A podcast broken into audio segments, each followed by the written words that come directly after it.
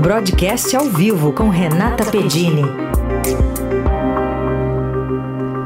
Tudo bem, Rê? Bom dia. Bem, Carol, e você? Bom dia para você, bom dia para o Heisen, também para os nossos dia. ouvintes. Bom, ontem com a mudança ali de planos de cadeiras na Caixa Econômica Federal, a pauta fiscal deu uma andada boa no Congresso Nacional. O presidente Arthur Lira cumprindo né, as promessas que faz o Executivo. Queria que você fizesse um balanço para a gente, se foi mais positivo ou negativo, pensando nas contas do governo e nas exceções que foram apresentadas. Olha, Carol, a partir das conversas que eu tive nesta manhã com alguns economistas, o saldo do dia de ontem é negativo, ou seja, uma percepção ruim, um efeito negativo nos negócios com ações, dólar e juros. Mas vamos lá, ponto a ponto, não é só a Câmara. A Câmara, na verdade, é, tem um saldo positivo. Aprovou o projeto que taxa os fundos de alta renda, os exclusivos e os offshores. É um dos principais itens da agenda para cumprir a meta, a meta fiscal. E agora, com essa aprovação, o projeto segue para o Senado. Só que ele passou com alterações em relação ao texto original. A previsão era arrecadar 18 bilhões de reais. A equipe econômica não divulgou as estimativas, mas ainda assim o mercado avalia essa aprovação, esse avanço, como positiva. O negativo é o que está no Senado. Reforma tributária. O relatório foi apresentado e alvo de críticas. Um dos economistas com quem eu conversei disse o seguinte: as mudanças no relatório não estão sendo vistas com bons olhos.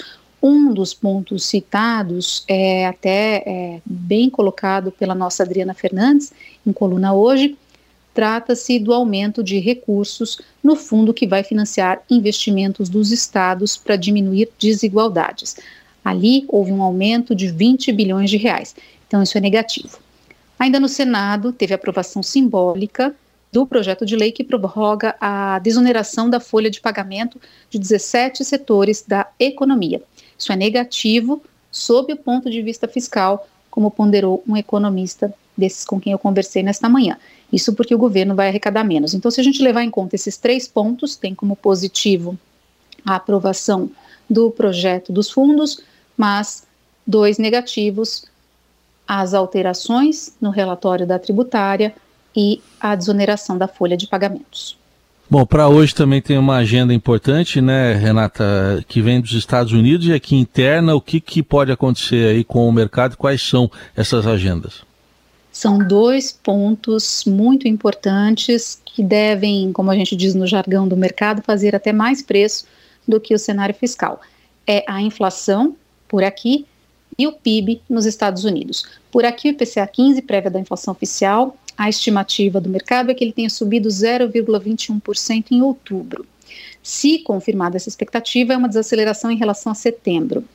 É, essa desaceleração ocorre depois da passagem do efeito para cima do reajuste da gasolina promovido pela Petrobras em agosto. Então, ajustou lá atrás, esse ajuste já foi absorvido. Aliás, na semana passada, a Petrobras anunciou um corte de 4% na gasolina, mas esse efeito de baixa só vai aparecer em outubro.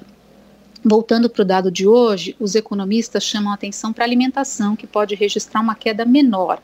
Os alimentos in natura puxam para cima, enquanto as carnes para baixo. E olhando à frente, o pessoal está de olho aí é, nos riscos, potenciais efeitos do El Ninho que prejudica a produção agrícola, também uma questão mais para frente. Agora, atenção maior é, vem no PIB dos Estados Unidos. A estimativa é que ele tenha acelerado e isso mesmo com juros em níveis elevados por lá. Né? Então, a economia americana continua aquecida, puxada pelo consumo, ainda nos esteiros, na esteira dos estímulos adotados na pandemia, e é a partir dessa temperatura que o mercado vai fazer um diagnóstico se o Banco Central americano vai elevar um pouco mais os juros no fim do ano ou não. O que, hum. que acontece se isso acontecer?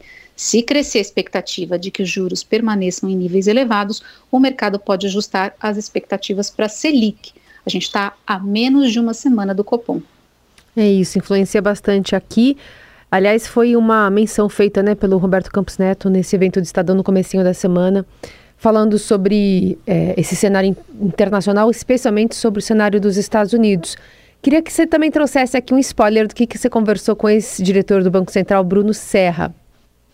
Vamos lá, a gente dá o, o spoiler de uma entrevista que a gente deve publicar ainda hoje, é, até com base nessas declarações do presidente do BC que você mencionou nesse evento do Estadão, é, citando como os juros estão altos lá fora, como isso pode representar é, uma diminuição da liquidez no mercado como um todo, com um peso importante em mercados emergentes, que é o nosso caso, a gente foi ouvir o ex-diretor de política monetária do Banco Central, Bruno Serra, ele que deixou o cargo é, no começo do ano, antes do ciclo de queda da Selic, foi substituído pelo Gabriel Galípolo, indicado pelo governo. Então, Bruno Serra já estava fora do Banco Central quando é, o BC começou a cortar a Selic, né, e num ritmo de meio ponto percentual. Para ele, é, todo esse cenário internacional já leva a uma postura mais conservadora do Banco Central, que é o que a gente viu de Campos Neto, e tira do radar qualquer possibilidade de uma aceleração do ritmo de cortes da Selic.